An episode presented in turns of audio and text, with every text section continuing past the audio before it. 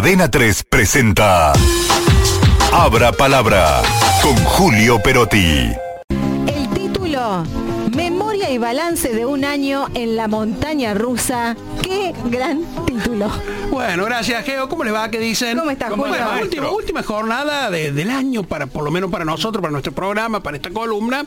Y uno por ahí trata de ponerse en modo memoria y balance, ¿no? Entonces, yo pensaba así, la verdad que fue un 2023 que estuvimos en la montaña rusa, si lo expreso así creo que todos lo compartimos, pero me puse a pensar si no era más apropiado otro juego de parque, el samba. Ese que te samba, sacude para todos lados y que, que si brazos está- y que si no estás bien agarrado, te vas para, para afuera, ¿no?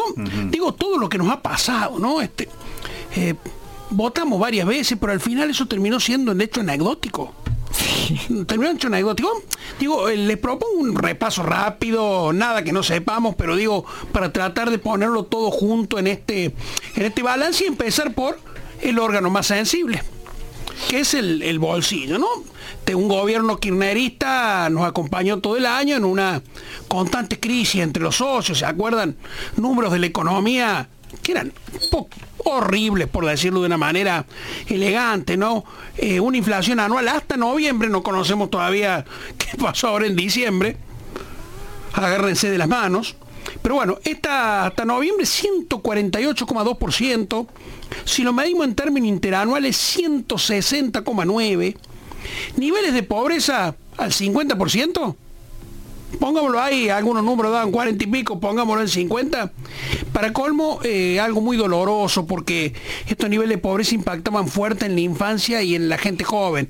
¿no? El futuro de la Argentina como que estaba siendo fuertemente castigado ahí.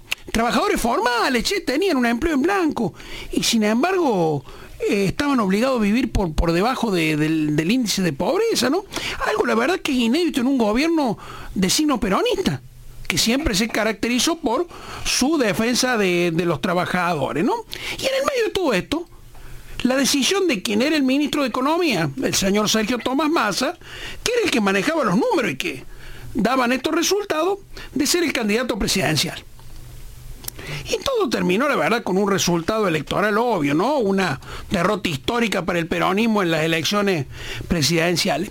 Pero el terremoto fue aún mayor porque quien se convirtió en presidente, un libertario, un hombre de derecha como Javier Milei, construyó su llegada al poder desde un eje discursivo con un actor principal.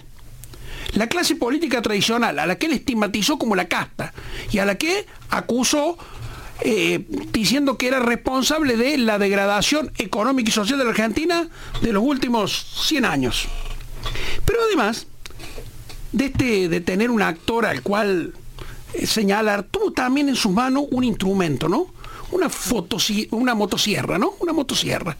Eh, un legendario martillo de toro, la espada de, de- o el poder de He-Man, no sé, como ustedes prefieran ponerlo en términos de, de cómic, ¿no? Un ícono. Un icono, como- claro, que obviamente fue lo que utilizó para convencer a la gente de que la solución a los problemas de la Argentina era talar todos los males, talar todo el pasado, empezar de cero, empezar una Argentina nueva, ¿no? Bueno, su victoria electoral fue claramente un reflejo del descontento de, de la población con la situación económica. Esto no hay ninguna duda, ¿no? Ahora bien, todo esto que pasó ya lo sabemos.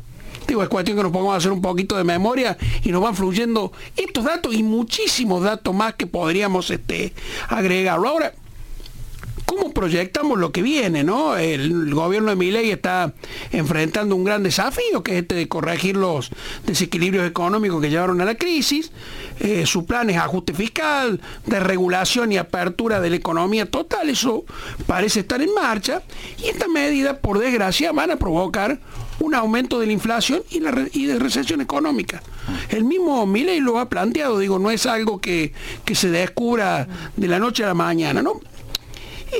Toda esta fragmentación política que derivó de, de su triunfo puede ser un obstáculo para que su programa atraviese, por ejemplo, el Congreso, que es lo que se está discutiendo ahora con, con esta ley ómnibus, o eso lo va a facilitar. La verdad que está por verse. Y mientras tanto, los argentinos seguimos teniendo un montón de tic en el bolsillo para seguir dando vueltas en el samba. 3 presentó Abra Palabra con Julio Perotti.